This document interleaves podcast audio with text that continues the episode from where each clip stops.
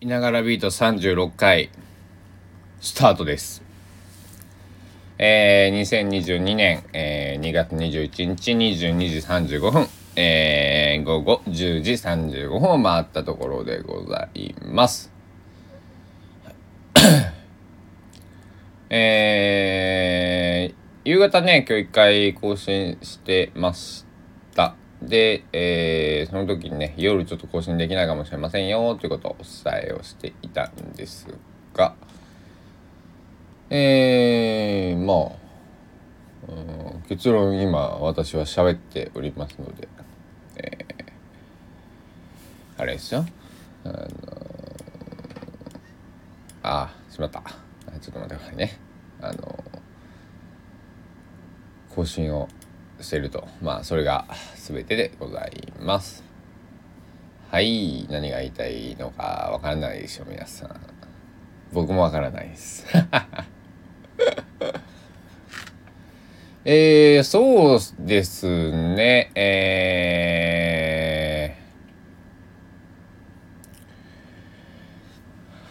ー、ものすごく今日調子悪くって。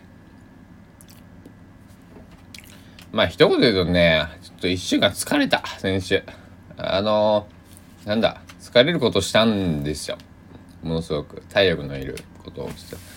まあ、どっと疲れがね、あなんだろう、この何ヶ月か分中か。えー、2ヶ月分ぐらいですかね。うん。で、高松帰ってきて1ヶ月。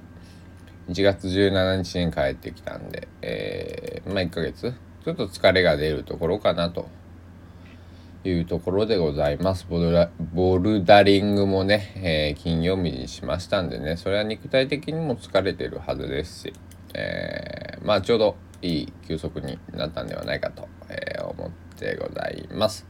えーその熱とかね別になくてね、あの体のこう肉体がへばってたんですね。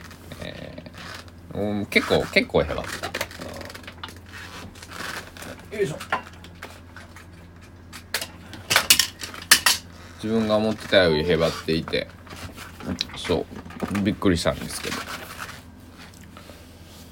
ねえたまには休めてあげないと、えー長生きする秘訣は寝ることだって水木しげるさんが言ってて、えーだから徹夜とかね、えー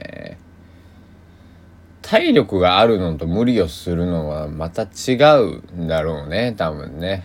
だからまあもちろん無理をしないとなんか今日中になんとか仕事を仕上げないととか僕たちだって作品を残さないととかあの締め切りとか、うん、なんだろう長距離を移動しなくちゃいけないこととかまあ皆さん日々日々ね、えーお子さんを保育園に迎えに行かないと送っていかないとお弁当とかあると思うんですけどね。こんな何分の電車に乗って乗り換えてなんじゃ。ね。無理したくないですよね。嫌だよね。なんで社会は無理をさせようとする？まあでも僕東京いた時に思ったことがあって新宿が好きであの歌舞伎町の方。あれは何口になるんですか？に東口？あっちがすごく好きで 東の方の新宿がね、えー JR 新宿を挟んで東側がなんかすごく好きで。で好きな理由がなんだろうね。あすごいじゃん。すごいじゃないですか。歌舞伎町って街って。なんか歌舞伎町はねでも僕すごいこう元気がある街だったんです。僕がいた頃は2004年の冬2005年。2004年の11月から2005年の4月ぐらいまでなんですけどね。元気があって、えー朝街を歩けば至る所にゲルがあり、えー僕は初めて上京した日というか家を見に行った日ね、えーあのドンキの前の横断歩道ですよ。あそこを渡った時に、えっと、向かいから僕の目の前になんかお姉さんが歩いていて、えー目の前でまあ3メートルから4メートルぐらい前かな、えーと、どんな格好のお姉さんか忘れたけどなんかスカートだったはずなんですけどそしたら向かい側から酔っ払ったホストみたいな格好した男性がそのお姉さんのお尻を触って「ウェイ!」とか言って「ナイスお尻!」みたいなお尻を触っていったんです僕の目の前で。でお姉さんは何事もなかったようにさっさと歩いていくカルチャーショックでしたよね本当にそれが、えー、夜行バスで新宿の、うん、歌舞伎町あのアルタ前かな？あの辺りかな？今思うと。あそこに降り立って。その後の話になるんですけどね。朝一だったからなんか初めて行った東京で何を食べればいいか分からなかったんで吉野家を探してたら そんなところに出会ったよって。じゃマクドナルドか吉野家かなんかどっちかしか分かんねえと思ってね。そしたらそれが東京のこの第一印象のし歌舞伎町ってすげえとこなんだなって。いうのをえっと1ヶ月2ヶ月した後、えー、働くことになる会社のパートのおばさんに言ったら「歌舞伎町なんか危ないから絶対行ったらダメ」練馬区のね八原っていうえっ、ー、と関越自動車道になるのかな？えっ、ー、とまあ高速道路降りた練馬インター降りて八原のガスタンクっていうのがあるんですけど練馬区八原、うん。谷原章介の谷原と書いて矢原と読みます、えー、そこのガスタンクあたりで働いてガスタンクを毎日見ながら働いてました。えー、で、うん、ガスタンクっていうのは僕のこうななんていうあの東京でのこうシンボリックなものになるんだけれども、えー、ガスタンクと石神井公園と家の隣のラブホテルっていうのはすごくなんか僕にとって意味のあるもので、え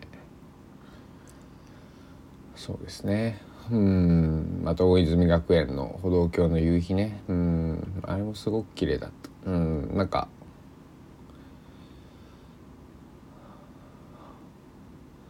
なんでしょうね。その海外旅行にみんなが手軽に行ってたように僕は東京旅行に手軽に行きたくて横浜スタジアムでも野球が見たいし崎陽軒のシューマイも食べたいし石神井公園でまた、えー、100円ローソンで買ったパンと、えー、コーヒーで、えー、暇つぶしをしたいし、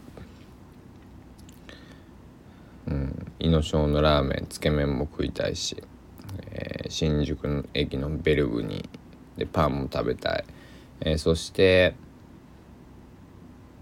東京の友達にも会いたいし、えー、都営三田線に乗って高島平まで行きたい、うん、そしてまだ行ったことのない湘南江ノ島藤沢、えー、金沢八景とか、えー、そこら辺にも行きたいと思ってます。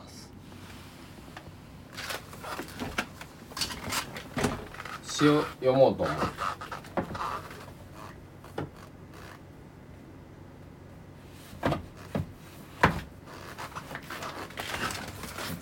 僕がえっと温めていた詩っていうのが2種類あって一つは小学校6年生からこう歌を作るために書いていた詩とでもう一つ散文もうなんかそのなんだろうな。本当の詩ですよね。詩人の詩。そっちの方の詩詩のイメージでね。書いてたものがあります。それを一つ読みたいと思います。これにしようか。な この時間のコーヒーが美味しい。罪の味がしますね。えー、2000何年になるんだろうね。ちょっと待ってくださいね。2007年のこの頃から結構日付入れてるんです。2007年の8月21日131414年半ぐらい前の話話というか詩です。えー、優しさの意味。君が僕に優しくするときその理由を聞きたい。なぜ真実の言葉を喋らないのか。愛すという愛しているといえばすぐに楽になるはずなのに。明らかに真実をねじ曲げようとしているはず。こんな今日みたいな夜の中で現実と向き合うなんてできないはずだ。だけど君は僕を愛してるみたいだ。二人は一つで一人は一人なの。でも僕は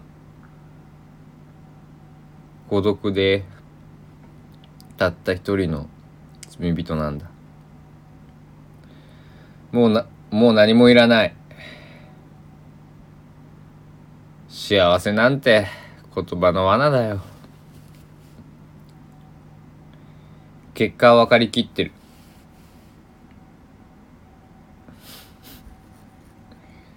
笑顔なんてもう取り戻せそうにない。優しさの意味なんて結局誰にもわからないんだよ、えー、2007年、えー、8月21日に書いた「優しさの意味」っていう、えー、3文でした。13って書いてますね。13だから14歳かな僕8月だった。うん。中3 14歳15年前14年前、うん、そうだね。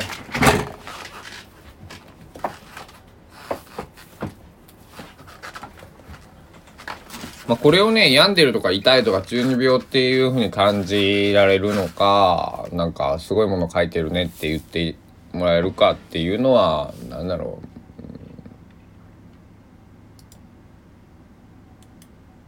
あんまり意味がないのかもしれないね。うん、その他者評価っていうのかな、うん。あんまり意味がないのかもしれない。うん、本当は意味があってほしいんだけれども、それはね、だってこの一辺の詩でなんか、なんだろう。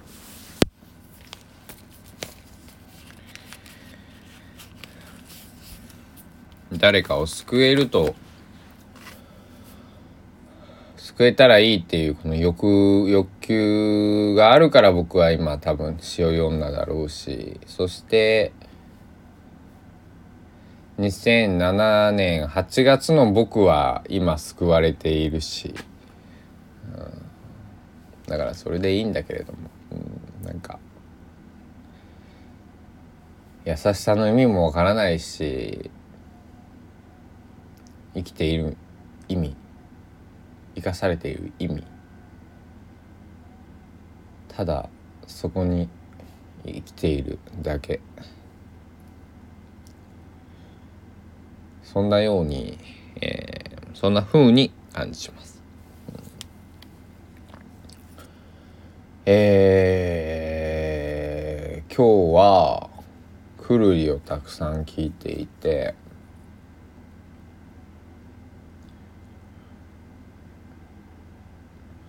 くるりを初めて見たのは、えー、2011年1月9日。そう僕が18歳になったその日です。その時当時好きだった女の子と高知市はベイファイブスクエアというライブハウスにライブを見に行き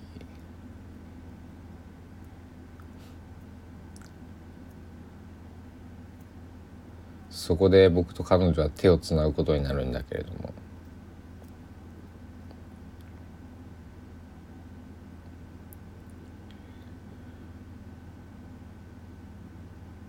そこはあのライブハウスは僕も何回もライブをさせていただいたことが幸運にもあって。すごいねいい音がする箱で。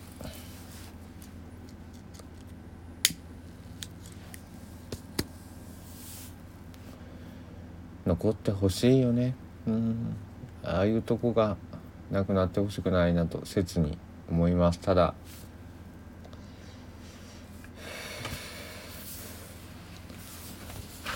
だからなんだろう。もし僕が本当に音楽とかこういう活動でなんだろう。人ホールとかなんだろう美術館だったり公園だったりで集めてこう皆さんが来てくれるようなその風なになればその時には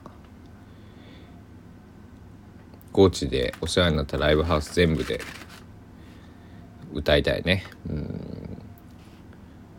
多分ね回数で言うとねクロスポイントが多いと思うんです。あクロスポイントか B ステーションかな。どっちまあ同じぐらいだと思うんですけどねこの2つはね。で、えー、次にベイファイブスクエアが来て、えー、その次にハリーの家っていうライブハウスがあってで一番少なかったのはキャラバンサライかな。この4つと、えっと、ライブバーの、えー、ボンバーズっていうライブバーがありました。うん、そこは、まあ、あの、ボンバーズが真ん中あたりに来るのかな。まあ、別に回数とかじゃないんですけど。ベイファイブスクエアに初めて、えっと、ライブさせてもらった時に、えっと、なんか誰かの、えっと、僕の好きなアーティストの映像で、ベイファイブのこの楽屋が出てきて、出てくるんですけど、その、その見たまんまの楽屋に入れたのがすごく嬉しかったですよね。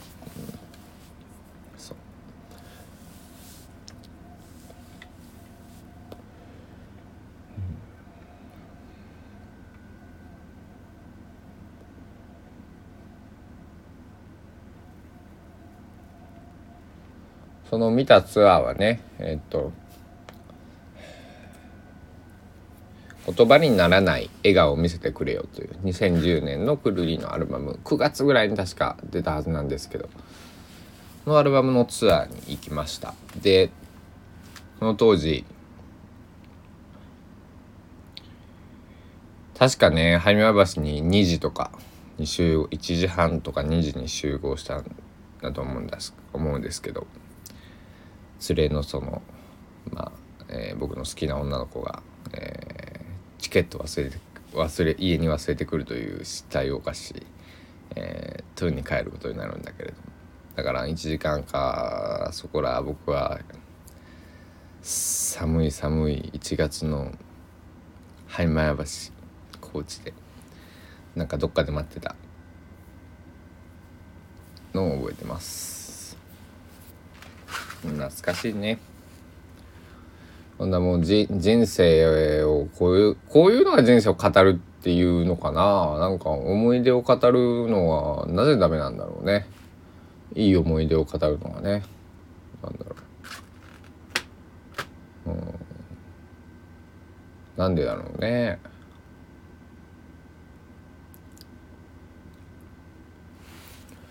すごく僕は前を向いて今毎日を生きてるの。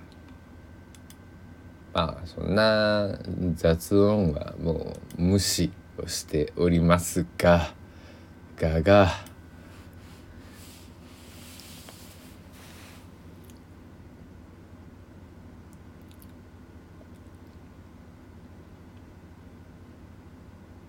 うんあの画で思い出したんだけど画って僕あごめんなさい。あの生態を知らなかったんだけれども、えっと、高松市美術館で今行われている展示で、えー、内田里奈さんという方の展示があってあの学芸員さんによるその何て言うのかな解説みたいなのを聞きに行ってたんですけど「画って完全変態」と言って一度ドロドロになってからそのなんかな幼虫から成虫とかしょこうなんていうのかなあの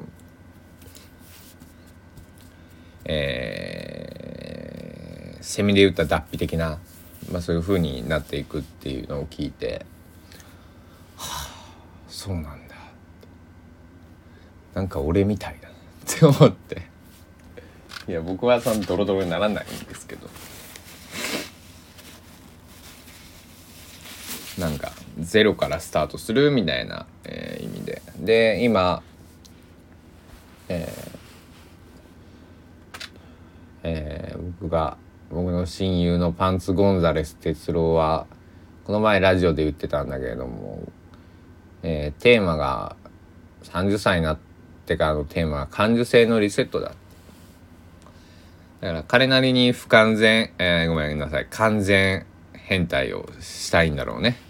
ガになりたいお前はガになりたいのかっていうね、えー、僕はツッコミを入れたかった入れてたんですけどラジオに向かってね、うん、そう。ガねガもかわいそうですよね。だって昼間活動してたら蝶々でしょ？で夜活動してたガでしょ？なんか。なんか昔からある人間の差別とそんな変わらないような気がするね。うん。あんなこと言ったってしょうがないじゃないか。って誰かが言うそうだけど。えー、今日はえー、僕もそういうなんだろうえー、人を助けるもしくは人を助けるイコール自分を助けるっていうふうに思ってるので、えー、尾崎豊のプロデューサー尾崎豊さんのプロデューサーであった須藤明さんの、えー、本でも読みながら、えー、とこにつきたいと思います。お時間です。さようなら。